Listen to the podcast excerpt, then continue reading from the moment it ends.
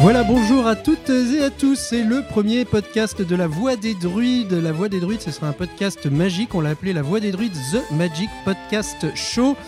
C'est euh, le podcast des Crazy Druides, des magiciens et des mentalistes qui sont à l'ouest, à l'ouest de la France, mais pas que. Vous allez peut-être le découvrir. Allez, en face de nous, on a notre premier druide que je vous présente. C'est, on l'appelle le grand druide dans le monde de la magie. Il s'agit de Fred Darville. Bonjour Fred. Salut Patrick. À côté de moi, l'ancien, le sage, le vénérable, celui qui arrive avant l'heure et qui des fois repart euh, tout seul du bar où on lui avait donné rendez-vous. Il s'agit de Gilles Rollini. Bonjour Gilles. Bonsoir à tous. Et puis à côté de moi, le Benjamin de l'équipe, notre petit druide à nous, fan du FC Nantes. Il parle aussi bien de magie que de football. Il s'agit d'Adrien. Bonjour Adrien. Salut tout le monde. Alors, on va parler un petit peu plus fort, Adrien. Salut tout le monde. Ah voilà, on entend mieux. Voilà, tous ensemble, euh, on va essayer de, passer un bon moment de magie. On va vous parler nos coups de cœur, nos coups de gueule. On va parler euh, de, choses et d'autres. On va débattre aussi. Vous serez peut-être pas d'accord avec nous. Et tant mieux, j'ai envie de le dire. Euh, et puis on va nous continuer à, vous donner du plaisir pendant, allez, une heure, une heure et demie, deux heures, trois heures, enfin jusqu'à ce que mort s'en suive. Voilà, c'est notre euh, premier euh, numéro de, de, de ce, ce podcast, euh, La Voix des Druides. On ne sait pas trop où on va d'ailleurs. C'est hein. ça. Hein, ça.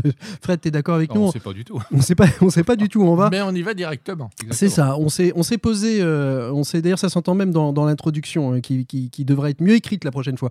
Euh, on, on va essayer bah, de, on, voilà, on s'est dit qu'on avait parlé de nos coups de cœur, notre coups de gueule, des choses qui faisaient débat, de l'actualité magique. Parfois il y en a et il y en a, ah, il y en a souvent de l'actualité magique, mais de l'intéressante il y en a pas autant que ça. Donc quand il y en aura de l'intéressante, on l'évoquera. Je sens qu'on va déjà se mettre à dos tous ceux qui ont fait des choses et qui pensent qu'ils ont été intéressants, mais qu'on ne va pas citer, donc ils vont certainement se dire, bah, on n'a pas été intéressant puisqu'on n'a pas été cité. Et puis, euh, on parlera aussi de, voilà, de, de, de- nos bons conseils. On a peut-être des lectures, on a peut-être des choses. Et puis, euh, et puis Fred, tu as amené un objet qui sera incontournable dans ce podcast. C'est que à chaque fois qu'il y a quelque chose qui nous agace, qui nous emmerde, etc., on fera quoi? On fera gling. on fera gling, exactement. Le gling euh, qui euh, permettra euh, justement de, bah, voilà, de, de montrer qu'on on, en a un, un petit peu ras-le-bol. On va commencer donc avec les, les coups de cœur et les coups de gueule de ce, de ce premier épisode. Qui veut commencer? Adrien, Gilles, Fred Qui commence? Bon, j'y vais alors. Allez, vas-y. Bon, c'est un coup de cœur pas tout à fait magique, mais un peu quand même. Ouais. En fait, un carnet. C'est un chouette carnet. Je vous montre. Alors, c'est con parce qu'au podcast, on voit pas le, on voit pas le carnet. Évidemment, ça passe très bien euh, Oh, il est beau. entre nous, mais au micro, c'est, on voit moins bien. Alors, c'est, c'est- si on le décrit, c'est un carnet avec des, des, des lutins, des elfes. Ouais, euh, c'est ça. J'ai hésité entre plusieurs modèles d'ailleurs. Un autre qui est un peu- féerique, qui était, qui était chouette. Mais celui-là, j'aime bien parce que c'est des trolls, des, des gnomes, des, des- des lutins. euh, ouais, c'est une couverture un peu mordorée, un peu brillante. C'est ça, des petits personnages euh, facétieux. ouais.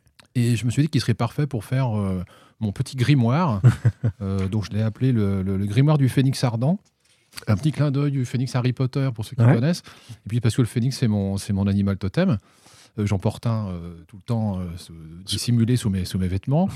Euh, Oui, on, va, on va pas les voir regarder. non, voilà, suite. on va pas regarder, même si on. Pas ce, euh, pas ce soir. Ouais, vous seriez les seuls à voir, de toute façon. mais- et dans lequel, en fait, euh, je vais marquer mes idées pour de futures créations, peut-être, par Mhm. exemple.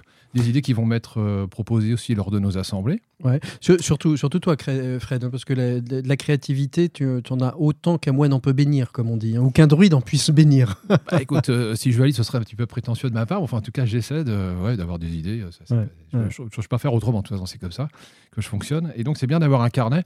Et euh, coup de cœur pour ce carnet parce que je le trouve euh, super chouette, mais c'est aussi une occasion de dire qu'avoir un carnet, pour moi, c'est euh, c'est important. Et je pense que chacun de nous pourrait y penser parce que Mm. le carnet, euh, c'est là où on note des idées que l'on a euh, à, n'importe quel moment. Mm. En fait, ça peut être sous la douche, aux toilettes ou dans le bus. Et j'ai remarqué par expérience que si on la note pas tout de suite, cette Alors idée, pourquoi, pourquoi un carnet? Parce qu'aujourd'hui, tu sors ton téléphone, ta note, euh, tu prends une petite note euh, dans ton, dans ton téléphone, tu prends une photo. c'est tout à fait vrai. Ce que tu dis, ça m'empêche pas de le faire, et notamment avec euh, avec euh, l'enregistrement euh, vocal euh, directement. Mais je je- j'essaie de réenchanter un peu ma pratique de la magie en retournant vers les fondamentaux, c'est-à-dire euh, Le carnet. l'écrit, le grimoire, la- éventuellement la plume d'oie, mais enfin, quand on, quand, on va, euh, quand on va dans le bus, euh, on peut avoir un carnet, mais la plume doigt, c'est un peu plus compliqué à utiliser. Mais en tout cas, un carnet, ça me semble un outil euh, essentiel, et pas seulement pour les créateurs.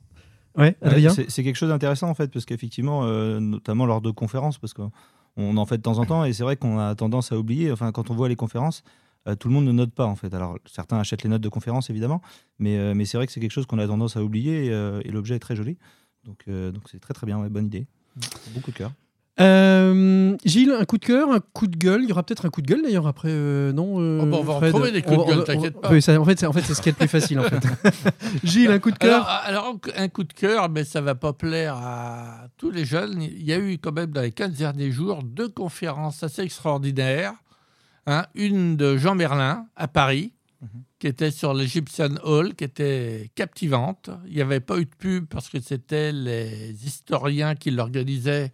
Et comme ils faisaient déjà salle comble, euh, il n'y a que quelques amis qui l'ont su qui sont venus. Et puis, il y en a un deuxième, une deuxième conférence là, qui, était, qui était organisée par Georges Proust. Et ça a très bien marché. J'ai vu Proust hier. Et Moi, je l'ai lu, je l'ai lu hier, Proust, mais c'est long. hein. Oui, ah oui c'est plus long. C'est plus long.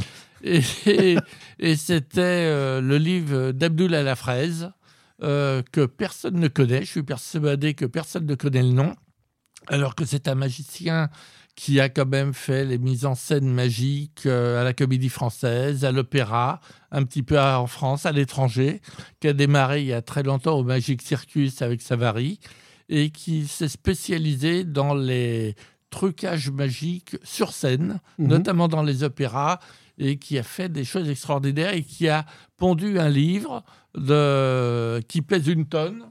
Ah, tu le sors de ta. D'ailleurs, tu es venu avec ta sacoche. Ah, ben, je suis venu avec ma sacoche, le voilà, le... Ah oui. Ah, il fait hein, quand même un certain nombre de... Alors, les gens vont être déçus parce qu'il n'y a pas d'explication de tour en tant que tel. Oh, Mais il y a tous les plans de ces trucages, notamment dans les miroirs. Euh, Mm. Quand il a fait le passe-muraille, euh, il avait fait, je crois, je crois même qu'ils ont eu un Molière avec ça. Le passe-muraille, oui, Ah. qui a été joué à la Comédie Française ou était des variétés Euh, Enfin, crois- peu importe. Mais en tout cas, je- c'était pas c'est un des grands, un des grands Ouais, ouais. spectacles de Enfin, parisiens. il en a fait tout. Moi, je conseille de le lire. Moi, je, je l'ai acheté comme ça parce que je connaissais la fraise et que je voulais voir ce qu'il avait écrit. Et je l'ai dévoré. Et Proust, du coup, a décidé de refaire une conférence. Ouais. J'ai pas pu y aller malheureusement parce que dans le livre, il n'y a pas de vidéo, alors que dans la conférence, il montrait des vidéos. Enfin, c'était pas vraiment des vidéos d'ailleurs, c'était Enfin, des, des, des montages. extraits de montage. non, même non pas. C'était des. Il fait tout sur ordinateur au départ. Mhm. Donc, il montrait ses trucages par. euh, Par ordinateur par en 3D. ordinateur, en et- 3D, etc. C'était pas. euh, Il n'y a pas eu de.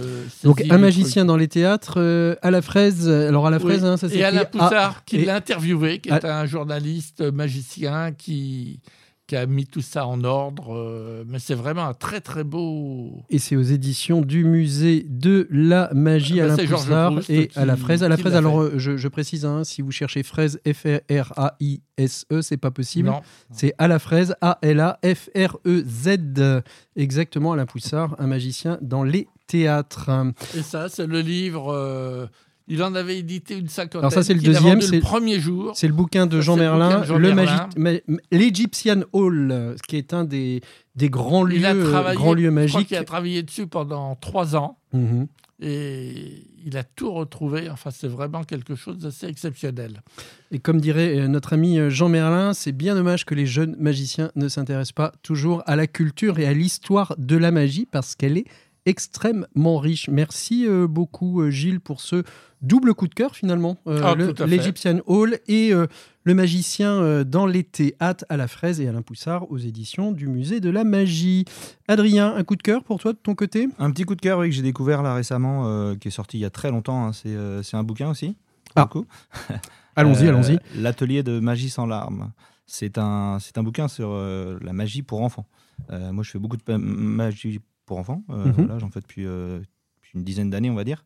Euh, je fais même du bénévolat. Enfin bref, on s'en fiche, on n'est pas là pour parler de ça. Mais en tout cas, euh, Si, si, on c'est peut. quelque chose Si on peut en parler. de, de magie. Allongez-vous, parlez-moi de vous. Alors, euh, donc vous faites de la magie pour enfants. pour enfants euh, et j'ai- découvert euh, ouais j'ai découvert ça en fait il y a pas très longtemps de par l'association euh, Magie à l'hôpital là, dans laquelle je suis et du coup en fait euh, il y a énormément de, de- de choses euh, je sais pas si vous connaissez Peter Dean Si, Ouais, bien ouais, sûr, oui. bien un sûr. magicien C'est euh, lui qui a écrit ce livre-là c'est lui qui a que je coécrit qu'il ouais. en avait écrit un, mais je ne savais pas le titre. Si, si, il a. Coécrit, ouais. et le livre est très intéressant parce qu'il permet d'avoir une approche différente de la magie avec euh, avec les enfants en fonction des âges Euh, notamment euh, c'est une magie qui est très difficile hein, la magie Mhm. pour enfants et, euh, et j'ai découvert ça euh, Et ça s'appelle comment ce livre? L'atelier de magie sans larmes Exactement. Alors Ouais. pourquoi sans larmes? J'aimerais bien savoir.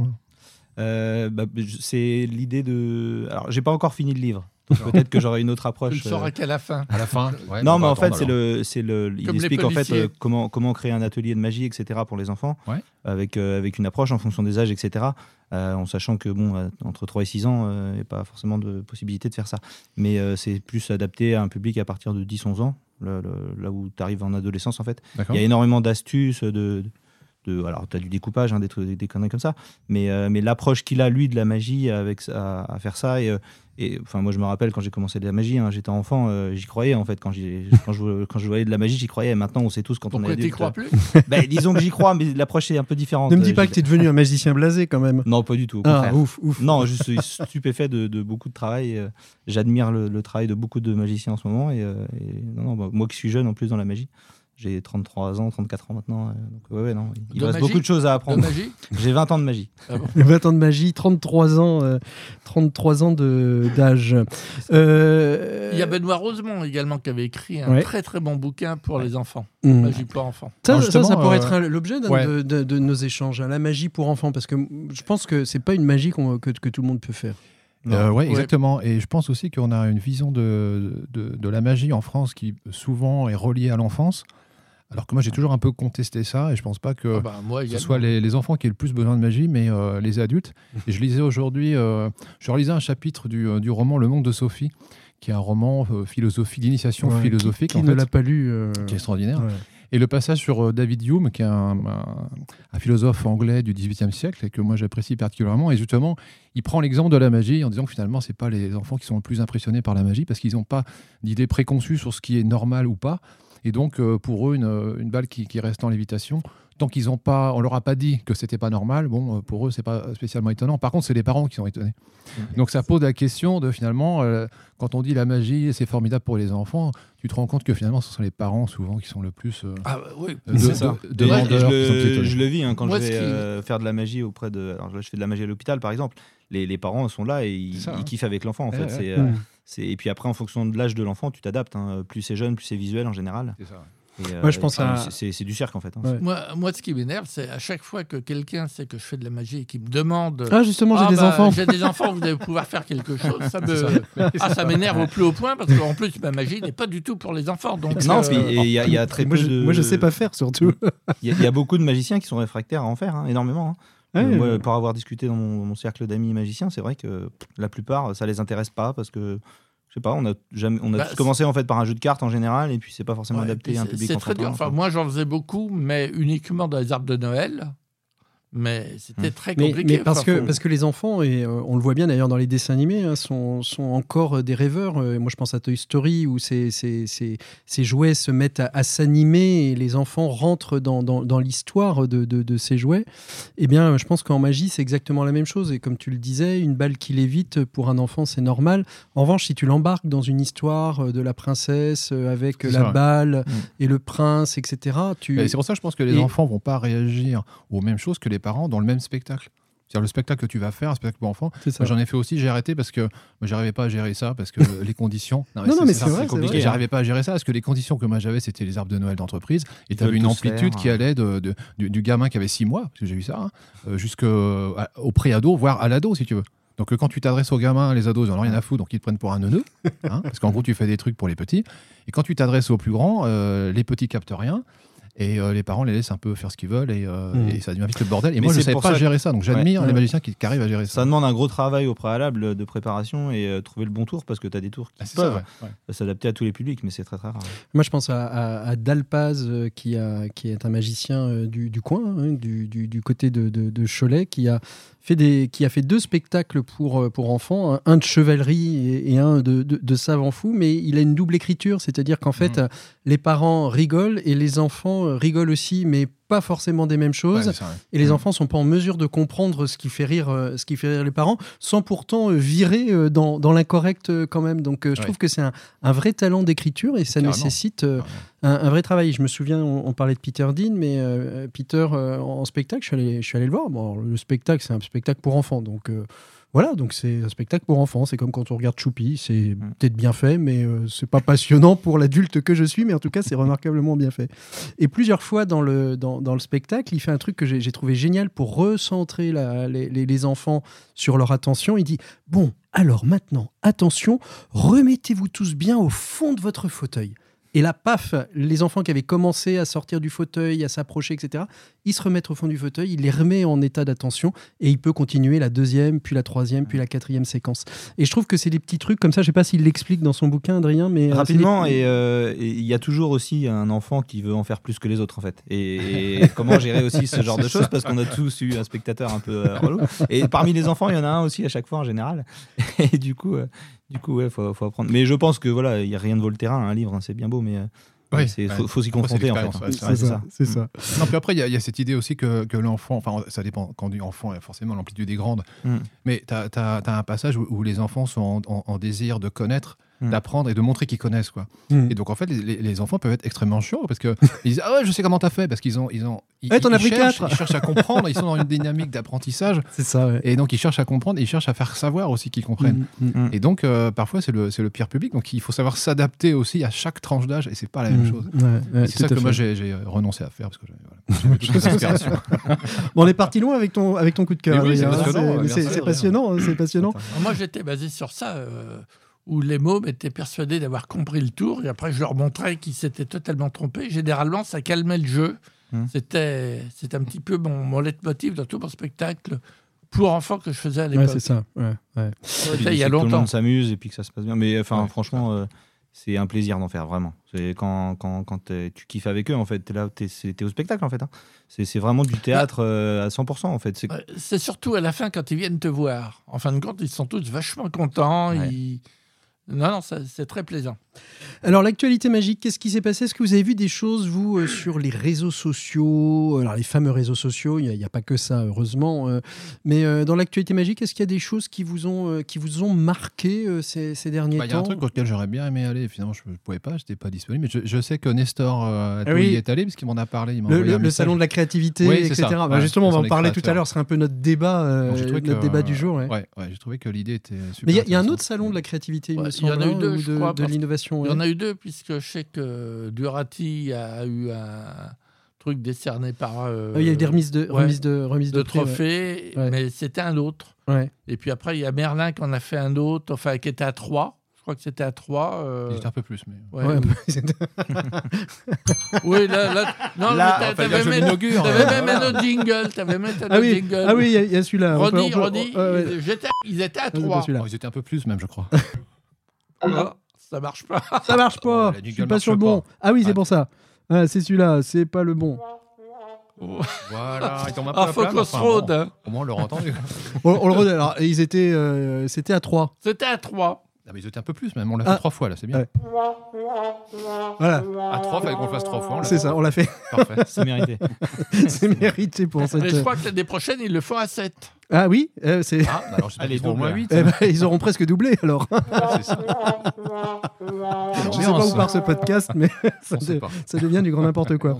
Euh, donc euh, oui, le, ce, ce salon de la, des, des créateurs et de la créativité, c'est ça? Bah ouais, c'est Ouais. vachement intéressant. ouais. Après, bah, j'ai pas pu y aller, donc c'est dommage. Nestor est pas là. euh, J'espère qu'il sera là le prochain coup pour nous en parler. Bah pourquoi Mais je pense que ouais, l'initiative est, est bonne en tout cas, ouais, de mettre en avant un peu les auteurs, les créateurs.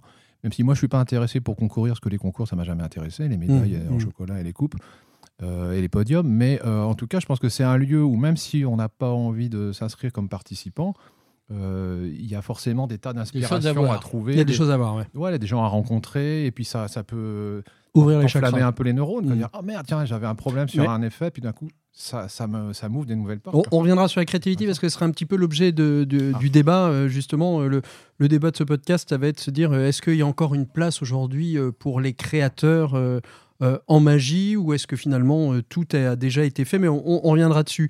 Dans l'actu magique, Gilles, Adrien, est-ce qu'il y a des choses qui vous, vous, ont, qui vous ont marqué euh, Euh, moi, parce que je t'ai dit tout à l'heure, j'ai rien vu de bien bien particulier. Donc, Ouais. Je suis pas en ce moment. euh, Les gens préparent leur salon d'été. C'est ça. Ouais, J'ai vu un spectacle, moi, qui est Ah, sorti lequel de Beryl Turpin. Je Ah, Beryl, Ah, je connais bien bien. Beryl, oui. Qui est à- Avec je ses crois ballons. qu'il est à Avec ses ballons. ouais, là-haut, là, tout ça. Ouais. qui est à l'île Maurice, je crois, qui fait son spectacle en ce moment. Mais je crois qu'elle est revenue en Euh, France. je elle est revenue, elle est repartie, je crois. Je crois que c'est c'est Hugues Prota. et du coup, je tu as l'agenda, particulier de Beryl. C'est Prota qui l'a coaché Allez, dans son spectacle et ses il est très, championnats très- de France. Très euh, très très beau, ouais. Mais elle refait une, une date, je crois. Non, c'était plus pour l'idée d'aller euh, au soleil comme ça. Elle avait eu un gros problème euh, au dernier championnat de France où elle était passée, où Prota avait poussé un coup de gueule. Tu y étais, non? Je Non, j'étais pas celui-là, non. Et parce qu'il y avait un effet qui n'avait pas marché, Hmm. tout ça, parce que Serge Audin était monté sur scène dire un truc. on- ça y est. ça y est, ça y est, on va voir. Hop, hop. Non, non, c'est- non, non, c'est On pas méchant. Non, on va non, c'est pas méchant. hein. C'est pas méchant. Ah, Serge, si tu nous entends, c'est de ta Non, faute. non, c'est pas méchant. Il était bon. Bah, c'est ce que euh, Prota a dit devant tout le monde. Allez, il était monté sur scène, il avait cassé un fil sans s'en rendre compte, puisque par définition, le fil était invisible. Et ça. donc, euh, quand elle a fait son numéro, ça n'a pas. ça Voilà, débinage Ouais, fil non, invisible en direct. C'est- quelqu'un qui a beaucoup de talent et que j'apprécie beaucoup. Non, non, je, Non, regarde, vrai, je suis sur ses réseaux et c'est vrai Mais que. je te comprends que tu l'apprécies. Il y a une, Oui. il y a une très belle. Non, mais c'est vrai qu'il y a une très belle esthétique dans le numéro, euh, dans le numéro, et c'est vrai que des numéros euh, colorés, euh, qui on parlait d'imaginaire euh, tout à l'heure, qui, qui t'embarquent dans, dans un imaginaire comme, comme celui-là, il y en a pas, il y en a en pas plus, tant que ça. il est quoi. frais, il Ouais. est. Ouais, ouais. Et une femme fait. à l'honneur aussi. de- de- Ah si, dans les, dans les nouveautés, mais enfin, elle est plus tout à fait nouvelle maintenant, puisqu'on la connaît au moins depuis deux ans, c'est Léa Kyle. Ah elle est ok, ouais. Léa Kyle qui a un Mais tout superbe ça, numéro. tout tout a- ça, c'est la même bande hein, quand même. C'est la bande des Bordelais. euh, Oui, Sylvain, oui, euh, oui, Sylvain, tout à fait. Florent, Florent, Léa, euh, Patty et, et, et Beryl, euh, tout ça, c'est Ouais. le même c'est- cru. c'est le même cru. hein. Du grand cru d'ailleurs. hein. Ouais. Du grand cru cla- classé dans les championnats même. Non, tout à Non, fait. mais j'ai hâte qu'il revienne en France pour la voir parce que c'est vrai que son spectacle, euh, bah, c'est pour les enfants aussi. Donc Mm. forcément, moi, ça me parle. Et euh, ouais. Donc, euh, euh. Beryl, si tu nous entends, Adrien souhaiterait que tu viennes faire un show à, à Nantes, euh, peut-être euh, dans un des prochains festivals de, de magie de, de- de Gérard Souchet, euh, qui fait étape depuis un certain nombre d'années euh, maintenant euh, à Nantes. Bah, moi, je fais un spectacle au mois de juillet en tant que directeur artistique d'un truc. Si elle veut venir, il n'y a aucun problème, je l'accueille. hein. Il faut que et tu peux payer le cachet, c'est bon?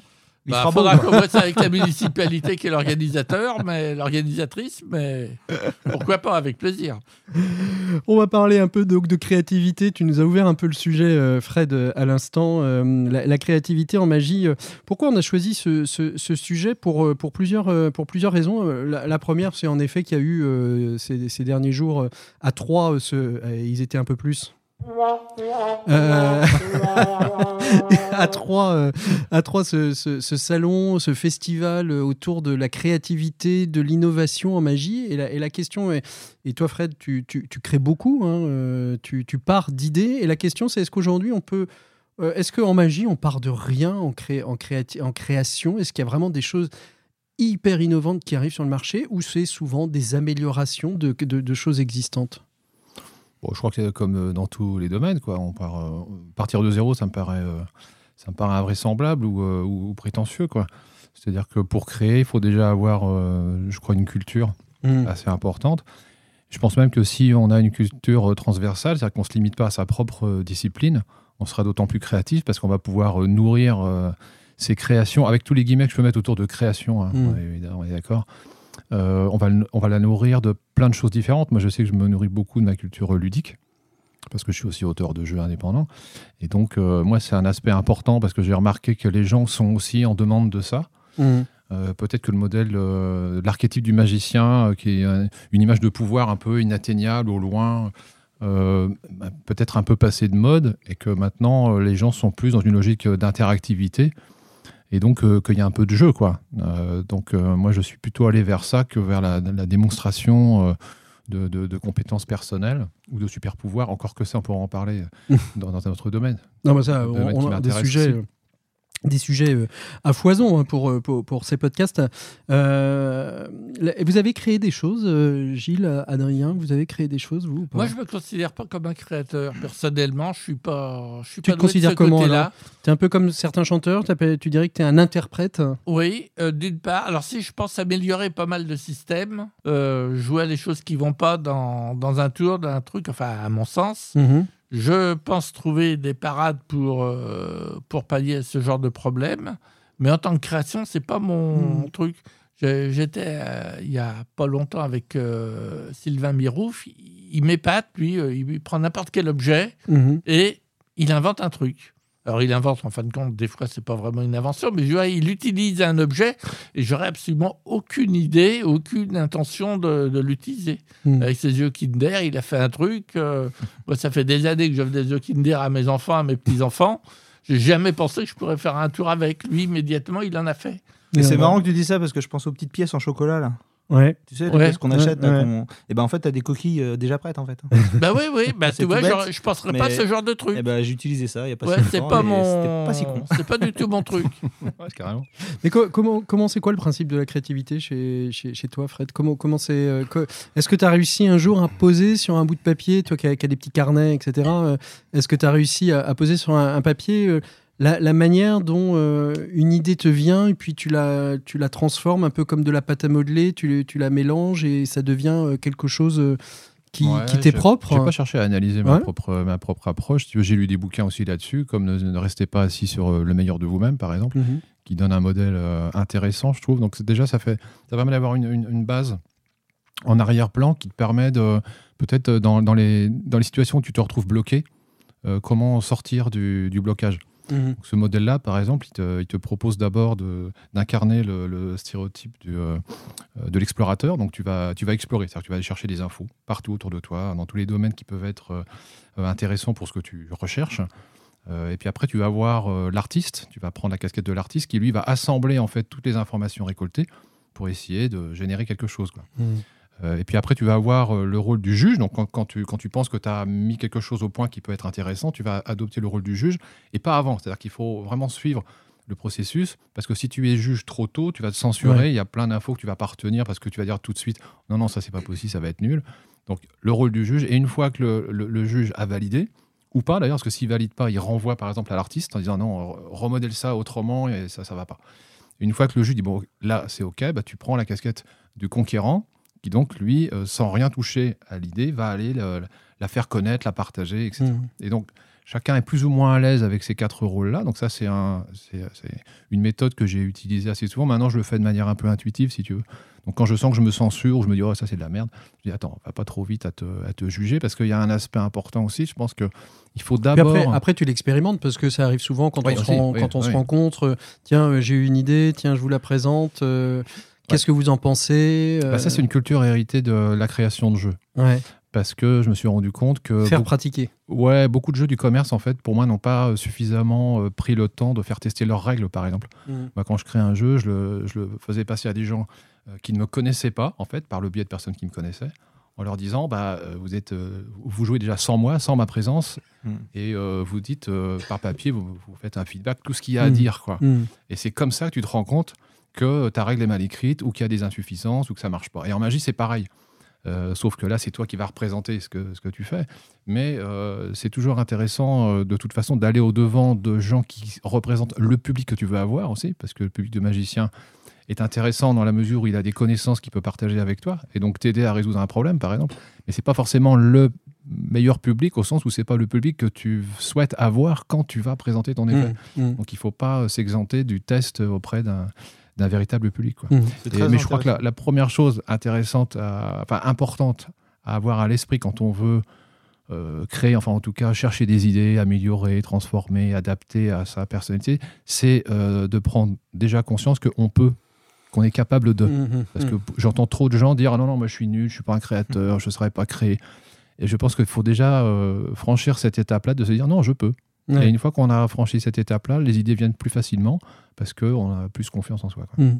Euh, Adrien, tu voulais rajouter quelque chose à un je pense qu'on a tous une part de créativité en nous Oui, et qu'on ouais. est tous créateurs parce que déjà on a chacun notre univers, chacun notre personnage quand on fait des tours. Donc en fait on est déjà, on a déjà créé un personnage en Ouais, fait. complètement. Euh, alors après tout dépend ce que tu entends vers création, si c'est juste création de tour Mais ou non, pas. non, non, justement, Mais- c'est parce que la Mm. créativité, pour moi, on parlait, on parlait de, de, de Beryl. euh, en soi, ce sont des lévitations, c'est un, joli, euh, c'est un, très joli tour, mais il y a une vraie créativité autour, de, autour des, des couleurs, des costumes, de la mise en scène, de Mm. l'esthétique. La créativité, en effet, elle ne se limite pas, à mon, à mon avis, uniquement à la création de tours. Mm. La preuve, c'est qu'on peut avoir un tour formidable euh, avec, euh, avec quatre as, et si on le réhabille avec euh, de belles images, avec, et d'avoir exactement avec la même méthode euh, quelque chose de, de, de plus joli, de plus esthétique, et qui, Ah ouais. qui a Mais un moi- effet... euh, euh, Je, vais- je vais revenir à la magie pour enfants, mais c'est Ouais. vrai que la magie pour enfants, tu ne présentes pas quatre races à un enfant de 7 ans. Quoi. D'abord, il sait pas ce que c'est. donc, Voilà. euh, tu présentes des couleurs, tu Carrément. présentes. Et du coup, ça fait, ça fait que j'ai beaucoup créé de, de- de tours, entre guillemets, mais avec des techniques qui existaient déjà. Par exemple, un Svenpad, j'en ai fait imprimer, mhm. tu vois, avec euh, Har- Harry Potter en forçage, etc. Enfin bref, donc c'est pas vraiment de la création parce que le Svenpad existe déjà, mais j'ai créé mes propres Svenpads pour pouvoir euh, les faire, etc. Enfin bon, tout un, tout un tas de choses comme ça. Et, euh, mais je pense qu'on l'est tous, en fait. on a tous un côté créateur. Après, Mais oui, c'est ça. Ouais. Mais il faut d'abord avoir confiance en, en sa capacité de, de, de trouver des idées, de les assembler, de- de- d'oser les partager aussi sans autocensure, en disant Oh, ils vont trouver ça nul, donc je ne montre même pas. Il y, a- il y a toutes ces étapes-là à franchir déjà qui, Mm. qui, qui représentent un travail sur soi. Et puis après, peut-être aussi désacraliser un peu ce, ce, ce pseudo euh, statut d'auteur, créateur. Je suis créateur, je suis Ouais. auteur. Ah, je suis Moi, je m'en fous de ces, enfin, ces titres-là, euh, je, je- je m'en fous un peu. Mais en même temps, il faut en J'ai envie de vivre, faire euh, ça, je le fais. faut- en même temps, il faut en vivre, c'est-à-dire que Pas forcément, non. Justement, la, la question, la question qui se pose, c'est euh, euh, aujourd'hui, euh, c'est comment, comment en vivre euh, si on veut être créateur sans être copié? Alors ça, on, on risque de l'être. Ça, c'est deux questions mais différentes. c'est, en mais fait. c'est la question Ouais, aussi des droits ouais. d'auteur, c'est la question Ça, euh, des, des problème, revenus. hein, c'est, euh, c'est, compliqué. Toi, toi, tu as envie de, de tes créations? Absolument pas. Non. Je ne cherche pas à en vivre. Écoute, je pense que si je cherchais à en vivre, j'aurais déjà une démarche euh, commerciale. Hmm, Parce que je pense que pour en vivre, il ne faut pas s'exenter d'avoir une démarche commerciale. Hmm. il, il faut penser euh, ce, que, ce que tu vas proposer comme un produit, comme Mm. un produit à vendre. Hmm. Parce que le marché, puisque j'ai horreur de ces mots-là, mais je les utilise parce que tout le monde va les comprendre. euh, J'ai horreur de ces mots-là, produit, marché. Enfin, pour moi, c'est désenchanter complètement l'univers de la magie d'adopter ce, ce jargon du, du- du commerce. Mais euh, en tout cas, pour moi, effectivement, si tu n'as pas cette logique-là, bah, tu ne vendras pas aussi bien. Parce que euh, moi, je crée ce que j'ai envie de créer. Enfin, et, et parfois, quand j'ai créé Nostromo, ça a désarçonné un peu tout le monde. Et le résultat, ça se vend pas. quoi. Enfin, ça se vend en solde. quoi. mais je m'en fous parce que c'est un succès critique. Ouais. Et, que, et moi, je suis très très content. euh, et Ludo était content aussi qu'on le fasse. euh, toutes les critiques que j'ai eues étaient, étaient, étaient super sympas. Mais ça s'est pas bien vendu parce que ça, ça tranchait trop avec les habitudes. tu peux rappeler Et, ce que euh, c'est euh Ouais, Nostromo, tu peux nous redire un petit peu C'est une espèce de, on va dire, de. Ce serait bien de passer du su- succès critique au succès commercial. mais On n'est pas là pour ça. mais... C'est c'est une espèce d'escape game euh, ludique euh, dans un univers euh, fantastique SF futuriste. Donc, à ma connaissance, c'est le premier effet futuriste euh, qui a été commercialisé et un labyrinthe sur deux niveaux qui, à mon avis, s'est jamais fait aussi. Et c'est présenté un peu comme un jeu, ce qui fait que ça a désarçonné un peu tout le monde. Et du coup, ça se vend pas. Mais ce, moi, je, enfin, je m'en fous. S'ils vend- s'ils- s'ils vendaient mieux, je- je serais ravi. voilà, Ça je- permettait d'offrir des vacances aux enfants parce que ça pourrais. fait, ça fait 10 ans qu'ils sont pas partis. hein, Ouais, c'est voilà, c'est ça. je pourrais Si- changer. S'il y a une personne qui nous écoute qui peut, qui, qui peut acheter ça, C'est ça. il va nous bassiner toutes les. Je peux avoir des sièges en Dis cœur les dans ma Ferrari. mais- carrément, donne directement les endroits où on peut l'acheter. Il a dit que c'est chez Au moins une personne, s'il vous plaît. Enfin, en tout cas, ce qui a retiré de ça, c'est de dire plaisir. Euh, est-ce que, est que euh, je, je crée parce que j'ai un monde personnel à partager Ouais. ou parce que je veux gagner de l'argent? Et c'est deux démarches différentes, euh, pas forcément complémentaires. Ça peut, ça peut à un moment donné, tu as, envie de- Vraiment, tu as une idée que tu veux concrétiser, puis elle va rencontrer euh, Mm. un, un public large, et là, tu vas gagner beaucoup d'argent. Mais ça n'a jamais été. Quand on a fait le philodec avec France, on savait déjà, avant de le faire, que ça allait pas se vendre. Et finalement, ça s'est mieux vendu. J'ai l'impression, l'impression que les, magiciens sont un peu maso des fois, de, de temps en temps. Parce qu'ils Résignés, ils- résignés, ils créent des choses en disant de toute manière, ça va pas se vendre. Ce Non, sera- mais avec France, on s'est dit, euh, ça se vend ou pas, on s'en fout, il faut le faire. Ouais. Parce que ça nous paraissait important de le faire. Ouais. On l'a fait et finalement ça s'est vendu euh, tranquillement et ça continue à se vendre. Donc Mm. finalement c'est une bonne surprise, mais ça a pris du temps. C'est ça, c'est sur le long terme. Ouais. C'est Ouais. pas le c'est pas le buzz tout d'un coup sur un effet qui va se vendre massivement puis après que personne euh, Mm. bah, que tout le monde va oublier parce qu'il y a la, la nouveauté suivante qui Mm. arrive avec les Black Friday tout ça qui mettent en avant aussi euh, beaucoup de choses. Donc euh, euh, c'est deux démarches qui sont pas forcément compatibles et en tout cas moi c'est pas du tout. C'est quoi, c'est quoi la, la- la créativité, la nouveauté que vous avez vue, Gilles, Adrien, dernièrement, qui vous a un peu bluffé en vous disant il y a un vrai travail derrière et en même temps. Et, et en même temps, c'est un, joli tour parce que des fois, il peut y avoir du travail, mais bon, le, Mm. le tour n'est pas à la hauteur euh, pour le public. Ça peut être une, une très belle technique, etc. Mais se dire, là, il y a une belle idée et en même temps, il y a une idée impactante. Bah, moi, ça va être euh, un tour de magie de Michel Watt, euh, Ouais. avec des chaussettes en fait. Ça s'appelle Socks, je crois, de mémoire. Et donc, c'est pareil, c'est un tour de magie, mais à à la fois pour les adultes et les enfants, parce que je l'ai testé sur, sur ces deux publics-là, où je me suis créé euh, mon propre personnage. Et puis à la fin, en fait, tu finis avec euh, tes bas relevés, euh, en montrant des chaussettes, etc. choisies. Donc c'est une idée euh, toute, Ouais. euh, c'est une idée toute bête en fait qu'il a eue, mais je trouve qu'en ayant apporté un personnage où je me fais passer pour un co- collectionneur, pas facile à dire, hein, collectionneur de on va, chaussettes, refaire, on va le refaire. Alors, tu, pour un quoi de chaussettes? Un collectionneur. Un collectionneur de de chaussettes. chaussettes, voilà. Donc je demande au début s'il y a des gens qui collectionnent des choses, etc., etc. Et j'en viens avec mes chaussettes. Moi, je collectionne les chaussettes, etc. Puis les chaussettes sont sur un, un- dans une- un porte-carte en fait. Mhm. Et donc je montre le porte-carte et je dis, vous voyez, je vous ai ramené euh, une dizaine de paires de chaussettes là. Tout le monde se dit, c'est quoi ce bizarre? C'est bizarre. Et puis tout, et puis tu montres que voilà, t'es magicien, t'as fait imprimer tes chaussettes sur les cartes, etc. et il y a tout un, un univers en fait, et j'emmène les gens là-dedans. Et qu'ils soient euh, adultes ou pas, en fait, ça fonctionne très très, très Mhm. bien parce qu'à la fin, tu finis euh, ridicule entre guillemets, mais, mais dans le bon sens des choses, quoi, Mhm. positivement. Et c'est un très très très bon tour et qui coûte que dalle et qui est, qui est, voilà, peut-être sous-estimé, mais c'est un très bon tour. Sox de, de Michel Watt, très très bon. Bon, bah c'est. euh, à la fin de l'émission, j'avais prévu de, de faire les conseils, euh, les conseils, mais il y en a déjà un de donné. Enfin, il y en a déjà plusieurs de donnés Ouais, entre c'est- les, pas sorti les récemment, mais euh, les livres de Gilles, euh, Ouais. les livres de Gilles et puis euh, et puis Sox, ça en fait ça en fait deux. Et toi, Gilles, il y a, il y a un effet qui t'a qui t'a plu dernièrement? Souvent les les, les foires aux trucs sont des lieux pour euh, découvrir, euh, découvrir de nouvelles choses. Eh, maintenant que je suis nantais, je vais plus beaucoup aux foires aux trucs parce qu'il n'y en a pas énormément Ouais. euh, dans le coin. Non, mais alors c'est pas un effet en tant que tel, et puis Hubert, vous pourrez pas le prendre, mais j'ai été bluffé par un numéro de, de deux mentalistes. Ce sont des Autrichiens, euh, un couple, euh, Anke et Luca Anke Luca, ouais. qui ont un numéro extraordinaire. Alors moi, j'avais eu la chance de les voir il y a quelques années, puisque j'ai fait, fait partie des jurys du Nostradamus et on, lui avait, on leur avait donné déjà le premier prix. Et cette année, ils ont été quand même champions du monde à la FISM. Et ils ont un numéro de mentalisme, enfin moi qui suis... Je ne vais pas dire blasé, loin, loin de là, puisque j'adore ça, mais qui en ai vu énormément et des bons. Ils sont vraiment scotchants parce que Luca ne dit quasiment rien. Il ne dit aucun mot. euh, il ne transmet rien. C'est vraiment assez extraordinaire. En plus, c'est très bien monté. Et en ce moment, ils travaillent beaucoup. Ils ont fait justement la tournée avec Souchet. Avec Gérard euh, Souchet, ouais, ils ont dû passer à. Nantes, je crois. Oui, ils sont partis. Ils sont, oui, passés bah, je suis allé les voir justement. On ne s'était pas vu depuis deux ans puisqu'ils voyagent beaucoup. Et je suis allé les voir. C'est un très très bon numéro. Alors. euh, c'est pas un numéro que vous allez pouvoir acheter parce que c'est du boulot et puis euh, ils Mais- vont pas vous Bah, expliquer vous n'avez comment pas, ils font. vous avez pas l'acheter, mais vous pouvez éventuellement aller les voir s'ils Allez passent, les voir s'ils passent s'ils dans votre ville. Et puis même sur Internet, euh, il y a quelques extraits. N'hésitez pas à regarder. Vous allez voir la, la qualité du travail. Et Adrien? Non, j'irai voir du coup. Là, J'irai voir. j'irai voir, j'irai voir. Je connais pas du tout. hein. Et où ils m'ont le plus bluffé, c'est que moi, quand je les avais vus à l'époque, euh, ils ne parlaient qu'en allemand puisqu'ils étaient autrichiens. Mhm. Maintenant, ils parlent en russe. se sont mis- ils parlent en français. Ah, en français, pardon. Et, Et ils ont traduit leur spectacle en français, Ils ont traduit leur spectacle en français.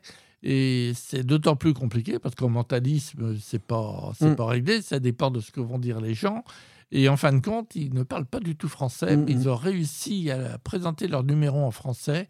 Et quand on les voit après, dans, qu'on va discuter, on a été boire un pot ensemble. euh, ils parlent plus du tout français, on ne parlait qu'en anglais. Mais euh, non, c'est assez scotchant. Et, et ils, ont fait, ils ont appris le français en plus, euh, enfin, du moins pour leur numéro, en trois mois, quatre Ouais. mois. Non, comme, quoi, quand il y a un marché, euh, on, on y va vite. hein. Oui. Non, non, Ceci étant, c'est un très beau numéro. J'en souris, mais c'est. Tu l'as vu Non, oui, Ouais, oui, je l'ai ouais. vu, oui, je l'ai vu plusieurs fois. C'est vraiment un, un superbe numéro. Moi, j'ai été, euh, j'ai été assez fasciné par une petite application. Je suis pas un grand fan en général des, euh, des tours de magie en application. Notre ami Sébastien Paris serait là, il vous en parlerait mieux que moi. C'est c'est c'est un tour de, de, de mentaliste assez extraordinaire. On va sur une application de musique. On demande à quelqu'un de choisir euh, une chanson, une parole. Et, euh, et voilà, et on peut deviner euh, le- la chanson, la parole le- et le mot qui a été choisi dans cette, dans cette chanson. Mm. Et je trouve ça euh, assez, assez fort. Et c'est. ben, je trouve que c'est pas excessif en termes de prix. On est à peine 50 euros, je crois. Ellipse, pour, hein, c'est ça? ouais, c'est Ellipse, ouais, c'est ça. ouais. Et vraiment un très très beau tour de, de mentaliste. Euh, voilà, et je trouve que quand on veut faire un peu de magie en impromptu euh, pour des copains, qu'on n'a pas ces jeux de cartes sur soi, on a toujours au moins un téléphone ou la personne a toujours un téléphone sur elle. Je suis pas un grand fan en général des, des- de la techno, mais là, euh, ouais, ça fait partie Ah. des, des, des, des Moi, très beaux j'a- tours que j'adore la ouais. techno, mais je trouve que Français en plus. Ouais. Enfin, ça me, j'ai beaucoup de mal à l'utiliser. D'une part, je veux, je veux pas parce que Mm. comme je fais essentiellement de la scène, le nombre de salles de spectacle où il n'y a pas de réseau, où il n'y a pas de, de système, c'est pas évident. Ou alors, faut trouver des applications qui n'ont pas de qui- d'application sur réseau. Euh, Il y a le, il y a A4 de Molina qui est Ah vachement oui, bien, il y a aussi Ouais. A4, oui, c'est qui vrai. est superbe. Ouais. Euh, mais je prends plus ça pour des moments ludiques à faire avec des copains en démonstration. euh, Oui, comme mais c'est ça, c'est pas- c'est de l'impromptu. Pas utilisé euh, pour un spectacle. quoi. Ouais, je pense que c'est de l'impromptu. Ben justement, Ellipse et, euh, et A4 qu'on a pu voir. euh, alors, on va leur faire un peu de pub, mais c'était vraiment un, très bon week-end euh, au, Magic Dream Day fin mi-mars, mi-mars à Paris. C'est la troisième ou quatrième édition. ça reste un, petit festival à taille humaine. J'espère que ça va le rester à taille humaine parce que vraiment on a passé, on s'est pris des, des claques. On parlait de créativité, mais on avait un, Allemand dont j'ai oublié le nom parce que j'ai une mémoire de poisson rouge qui nous a donné une claque de créativité. euh, euh, c'est assez, assez, assez extraordinaire. Qu'est-ce qui vous fait acheter, euh, vous, euh, vous, trois, euh, un tour? C'est euh, le fait d'être bluffé, c'est de se dire euh, euh, tiens, il y a eu du travail derrière, c'est le fait que ça va vous être utile. Euh, parce que tout le monde sait qu'au fond de ces tiroirs magiques, on a une tonne de tours inutiles. Euh, Est-ce que vous achetez encore des tours D'ailleurs, c'est une bonne question. Non, moi, je- moi, j'achète pas. Moi, j'en achète nettement moins qu'à une certaine Ouais, époque. Maintenant, il faut que ce soit utile pour, euh, Ouais. pour mon spectacle. C'est pas toujours évident. Euh. Et puis, alors, je trouve que maintenant, le- leurs teasers euh, ont des super productions. Les bandes, Ah, ça, les, les bandes annonces entière. de Super. Prod. où on ne voit rien du tout. Moi, j'aimerais bien voir euh, en live euh, la démonstration d'un truc. Il y en a même qui font euh, des courts-métrages. hein, Oui, oui. Ouais, t'attends- hein. T'attends trois minutes Maxime avant de voir l'objet. euh, 3 millions de vues sur YouTube Ouais. et euh, 20, 20 vendus. C'est un Et- sujet à part et- entière. Et tu sais pas à quoi ça va servir. Et tu sais pas à quoi ça va servir. Tu vois tout sauf le, sauf Ouais. l'effet. Moi, ce que je fais, c'est que j'attends que les copains achètent et puis je vois. après, C'est en ça. fonction. Voilà. Est-ce que c'est Worker Est-ce que ça Non, j'attends que les, les- les Chinois le, le- le copient. Je l'achète à 2 euros.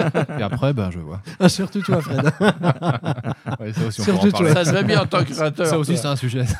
Alors pour, les, pour, Ouais. pour ceux qui nous écoutent, si vous connaissiez Fred, c'est le, le grand défenseur justement de la propriété intellectuelle. Vous ne lui ferez pas vous envoyer un PDF de tour euh, par Internet. Éventuellement, il vous l'explique, mais il vous enverra pas le PDF. Non, je me trompe un peu un peu. Mais Euh, pas le grand défenseur, déjà.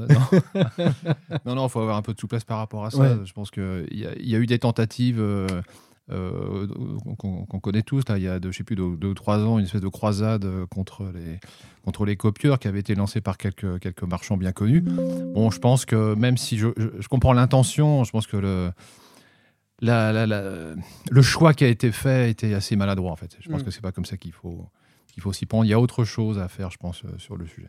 Voilà, donc euh, la, la créativité, le- la nouveauté, euh, on pourra en parler, on pourrait, on, pourra en parler des heures. hein. Voilà. Euh, on, on pourrait inviter euh, Sylvain Mirouf pour nous parler des droits d'auteur euh, sur. euh, ah non, pardon. Excusez-nous, Gaëtan Bloom, plutôt Gaëtan. Moi, je propose un, un débat entre Gaëtan et, et Sylvain. euh. Ah ouais? Ah oui, ce, ce- ce serait, ce serait, ce Ah, serait ce fort, tu serait vois, un, un Ah, débat modéré. les On aurait deux, pu faire la même chose avec Dominique Webb et Danny Larry et Ah, son, et son piano. et son piano. et son piano. ouais. Ça commence. On sait pas où ça va finir. C'est la pente savonneuse. Euh, Il y en a un qui est déjà mort Oui. et l'autre qui est pas, Pardon. On est pas loin. Non, il est pas mort, enfin pas Non, à l'heure où on se parle. Euh, qui ça, Dany? Non. euh, Non, non, non. Dominique Webb? Les deux Les deux sont pas morts. Oh bah si, il est mort, Dominique. Bah, si. Non, je parlais de Dany. Bah, c'est vrai que Dominique Webb, ça a été son dernier tour de magie Mm. au congrès. Alors, je sais plus où c'était. Enfin, bah, bref, d'un seul coup, le dernier jour du congrès, on est en train de dire au revoir à tout le monde. Et Serge Audin arrive sur scène en disant euh, Je viens de, de l'apprendre, sa fille m'autorise à vous le dire, Dominique Webb vient de décéder. Oui, je me souviens. Donc, ouais. Mm. Tu y étais? Ouais.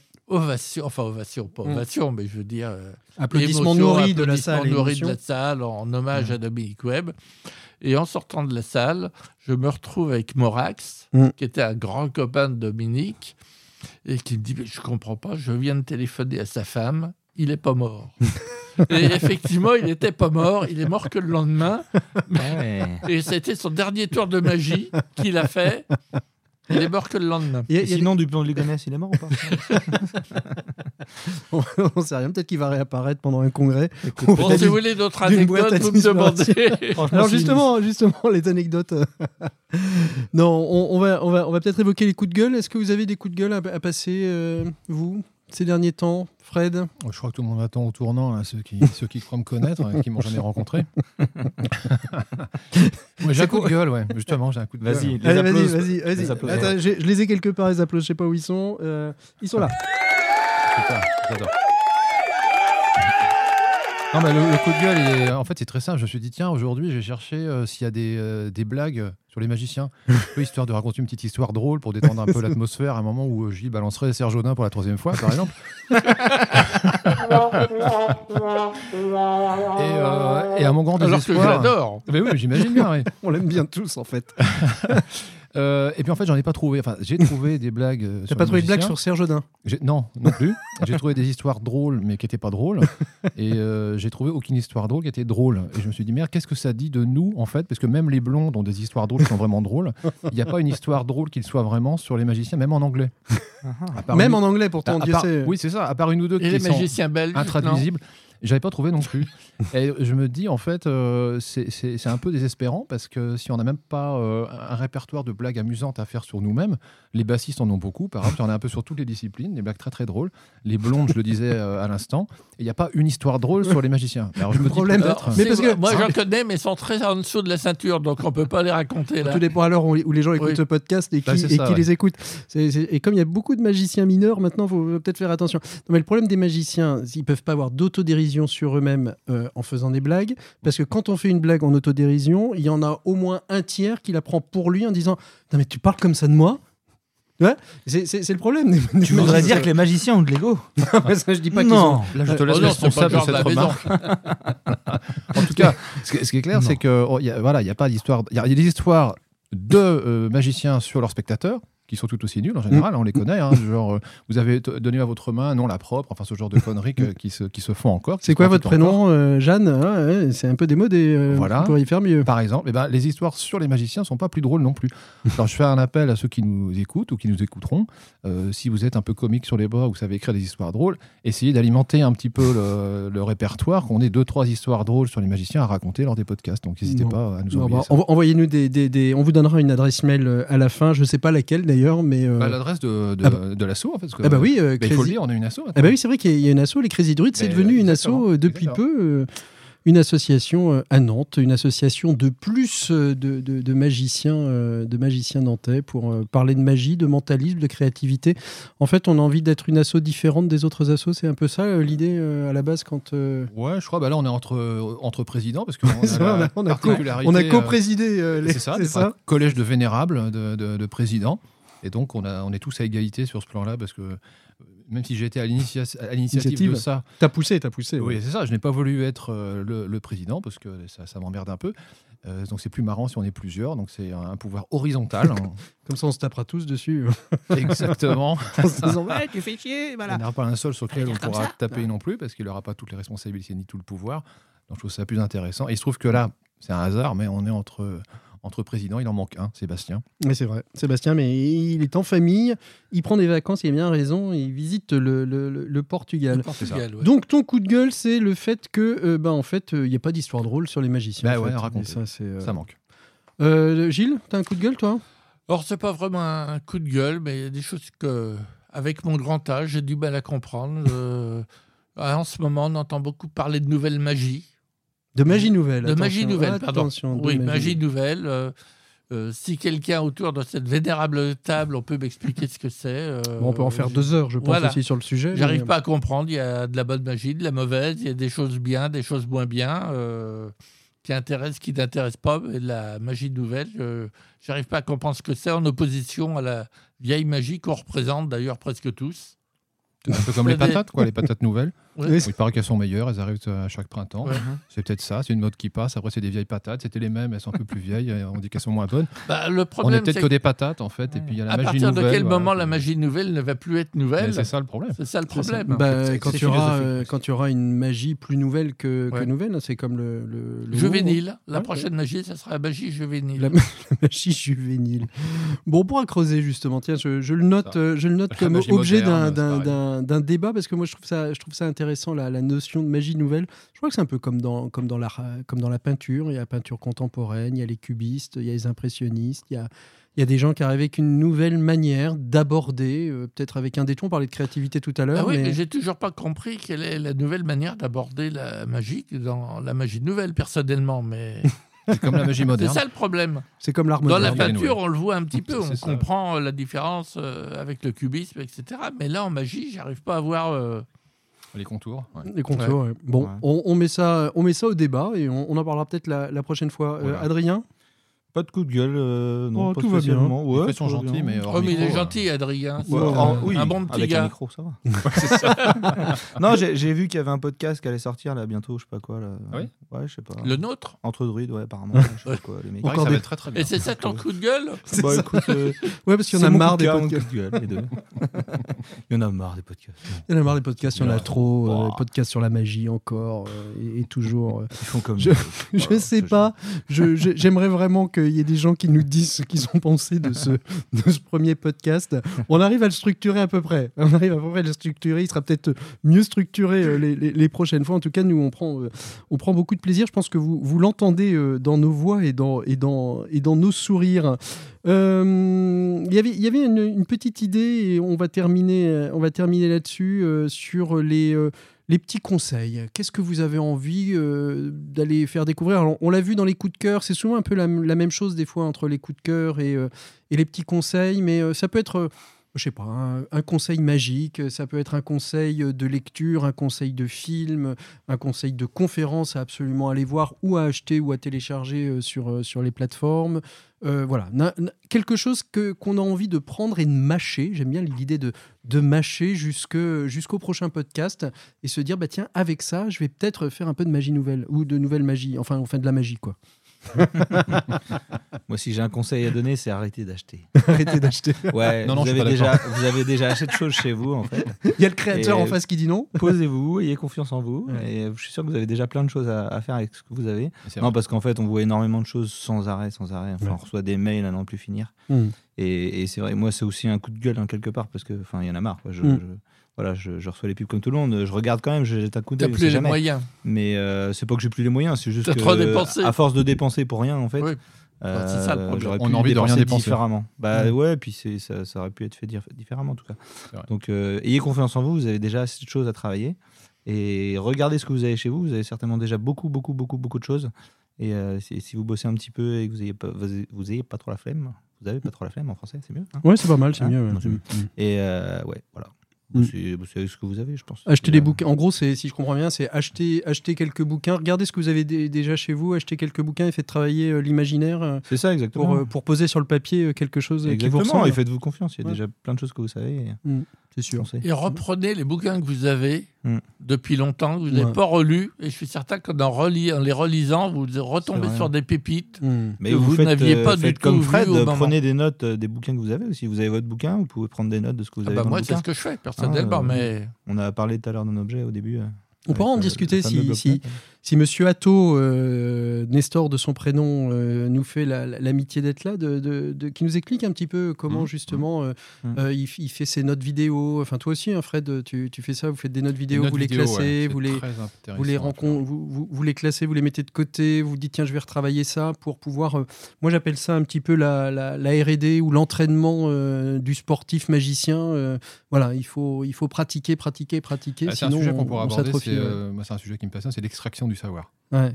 Comment on extrait le- du savoir d'un support, que ce soit un livre ou autre, euh, et comment on le, on le met en lien avec des connaissances qu'on a déjà, Mhm. comment on le conserve, et comment on pu- on- après on peut la retrouver, la réactiver. C'est ça, c'est surtout la, la- la retrouver parce que Mm. on lit pas mal de choses, comme tu Ouais. dis, mais après, bah, souvent ça passe, euh, Ouais. ça passe aux, aux oubliettes. On se dit tiens là, Mm. il y avait un bon effet, et puis, euh, puis peut-être que le cerveau se- s'en rappellera au moment où on aura besoin de le réactiver, mais se dire à un moment donné, euh, ouais. C'est- là où le numérique peut-être peut, peut Ouais. nous aider.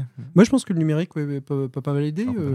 Des dossiers, euh, des dossiers de classement, close-up, Mm. pièces, euh, euh, notes, euh, Alors inspiration. euh. c'est justement euh, à la fois un coup de cœur et puis une recommandation. Alors voilà, c'est quoi là? Parce que tu as un gros bouquin. Bah oui, il fait au moins 12 kilos, donc Ouais. j'en parle, parce que sinon on serait un peu frustré d'avoir amené pour Alors attention, il y a un poulpe dessus, tu nous expliqueras peut-être pourquoi Ouais, t'es le venu un poulpe, ouais, c'est mon, ouais, ouais, c'est mon petit animal totem là qui est là. Et t'as combien d'animal- d'animaux totems toi? Parce que t'as le phénix, Alors, le poulpe. euh, Ouais, alors c'est le phénix à la base, mais, le poulpe, je l'aime bien aussi. En fait, je, je l'avais euh, je choisi comme euh, mascotte pour ma conférence sur la manipulation, D'accord. sur la, la- la communication stratégique, Mhm. que j'aime bien appeler. Et donc, euh, le poulpe, ça représente euh, la ruse, hein, puisque le, le- le poulpe est à la fois intelligent et extrêmement rusé. Euh, il sait égarer ses adversaires en jetant de l'encre, euh, donc un peu la poudre aux yeux. Hmm. Et donc, je trouve que c'est une, c'est une bonne image euh, qui peut être associée au magicien. Et qui a un cerveau dans chacune de ses, euh, de ses tentacules, le poulpe. Exactement, il en, a, il en a pas mal. Il Et donc le mal. bouquin en question, c'est un bouquin de Bob Loomis Mhm. qui s'appelle Successful Secret Searching. Oh my god. Voilà. It's in English. Donc, il doit faire au moins trois. Ouais, ouais, ouais, c'est un peu son seul défaut pour ceux qui parlent pas anglais. Yes. Euh, il doit faire à peu près 300 pages. Il est à la modique somme de, je crois, c'est 14,89€ sur euh, Amazon.fr. Ça va, c'est pas une On ruine. peut le trouver euh, sur Amazon.fr. Il est voir, effectivement pas cher. Et c'est un bouquin qui est extraordinaire. Il faut savoir que Bob Loomis a été le bibliothécaire du Magic Circle, entre autres, donc extrêmement apprécié, reconnu pour ses compétences dans ce domaine-là. Et donc, il a créé en fait un, un bouquin, un recueil, euh, avec des catégories qui, qui ressemblent à ce qu'on peut trouver dans une médiathèque Mhm. hein, par exemple, de manière à classifier la magie euh, par rapport à ces différents thèmes, et puis des, des- euh, chaque thématique est également répartie en, en sous-catégories et référencée. Et en fait, il explique au départ un petit peu aussi comment aborder la créativité, comment créer aussi un répertoire quand on démarre un peu de zéro, bah, quel bouquin il faut lire, etc. Lui, en fait, c'est astreint. Alors, il a lu, je sais, je- il a lu ou, ou com- compulsé en tout cas, euh, je sais plus combien de, de- de D'ouvrages, de ouais, de milliers de bouquins. Puis lui avait accès à des bouquins vraiment euh, à, peu- à peu près à tout, quoi, parce que la, la- la bibliothèque du Magic Circle, je te laisse imaginer, je sais plus Mm. combien il y a dans le fond, mais ça, c'est considérable. Et, et donc, il a en fait fait une sélection, c'est-à-dire qu'il a pris aussi des bouquins qui, euh, de son point de vue, euh, étaient euh, des livres à avoir, des livres à consulter quand on faisait des recherches sur un domaine précis, des livres qui ont été aussi importants dans l'histoire euh, de l'édition magique. Et donc, euh, tout est dans ce. Un- en fait, c'est un gros bottin euh, avec une classification. Comme il était bibliothécaire, il a remis, euh, il a un remis un système ouais. de classification de, de, de, de, de code de, comment on appelle ça de de tri euh, des, Ouais, des c'est ouvrages, des tours de magie et des ouvrages euh, à travers une codification euh, spécifique. À C'est la très, différence très qu'il intéressant. a, il a, il a pris le parti, forcément un peu subjectif, mais qui est quand même basé sur, sur ses connaissances personnelles et son Mmh. expérience, je dirais même son expertise, de mettre à l'écart des bouquins qu'il considérait comme peu importants ou anecdotiques. On les a mis à l'index, quoi. C'est ça.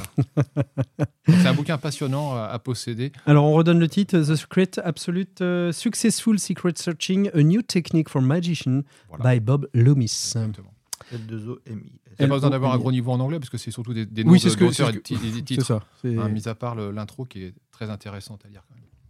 Merci beaucoup, Fred. Euh, Gilles, toi, tu as un petit, euh, un petit conseil, une petite chose à, à nous conseiller euh, Ah bah alors, de travailler. Travailler. Parce que le travail, c'est la santé. pour travailler. Non, Mhm. mais c'est vrai aussi, on voit beaucoup de, de magiciens qui, parce qu'ils ont vu un tuto et qui, fassent- qui font un tour, n'ont pas pensé à tout un tas de choses. Donc, il faut le travailler. Et il y a comme ça qu'on arrive. De toute manière, euh, ça n'a l'air de rien. Et alors, je crois également qu'il faut. Alors, c'est un, un conseil euh, important, c'est d'abandonner, quand on travaille sur un tour, d'abandonner notre regard de magicien. Ouais. Ça, c'est important parce qu'en fin de compte, euh, je me suis rendu compte, moi, avec mon entourage, qu'on n'a pas du tout la même vue d'un tour Mhm. euh, quand on le compare à un spectateur lambda. Et je ne vais pas raconter les anecdotes que j'avais eues euh, une fois où on avait fait deux spectacles, un premier soir avec des magiciens et un autre avec euh, Du public. du public Avec des moldus. et avec des moldus. Et je me souviens, il y avait notamment euh, Hector Mancha, qui a un numéro extraordinaire en tant que champion du monde euh, ou d'Europe, je sais plus. Du monde, du monde, du monde, Hector. du monde. Même Grand Prix, je crois. Son numéro, oui, premier prix. oui. Et il avait fait son numéro avec une standing ovation euh, ce soir-là. Et puis il y avait un espagnol, un très bon espagnol, un jeune qui avait un numéro comique, mais qui avait eu un succès modéré, ouais. euh, du public, enfin des, des magiciens. Et le lendemain, c'était la même soirée réservée au public. Et c'était l'inverse. totalement l'inverse. Ouais, Hector Mancha, les Ouais. gens ont trouvé ça gentillet. Et l'espagnol, qui avait un numéro Comique. a- euh, a été ovationné par tout le monde. Que- Donc, il faut vraiment avoir un regard totalement différent.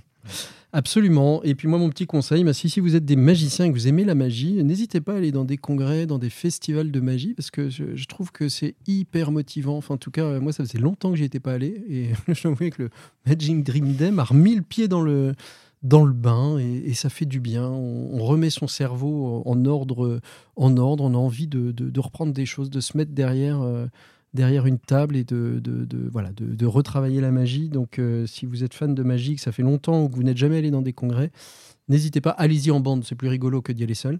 Euh, et, euh, et- et éclatez-vous et amusez-vous. Voilà, on va, on va terminer ce, premier podcast et bonne, bonne fin de journée, de soirée, de nuit, de matinée, selon l'heure à laquelle vous écoutez ce podcast. Nous, on a pris un formidable plaisir à échanger. C'était un peu. Voilà, c'était la première. On Ah, espère euh, vous retrouver très très rapidement pour un second épisode de cette Voix des druides. À très bientôt. Au revoir. Merci à tous les trois. Merci Adrien. Merci Fred. Merci, Gilles. Patrick. À bientôt. Merci, Patrick. Allez, à bientôt. Au revoir. Au revoir. C'était La Voix des druides, épisode 1. Vous pouvez nous retrouver sur l'ensemble des plateformes de podcast. Vous pouvez vous y abonner, surtout le partager et nous écrire si vous le souhaitez à crazydruids.asso.gmail.com.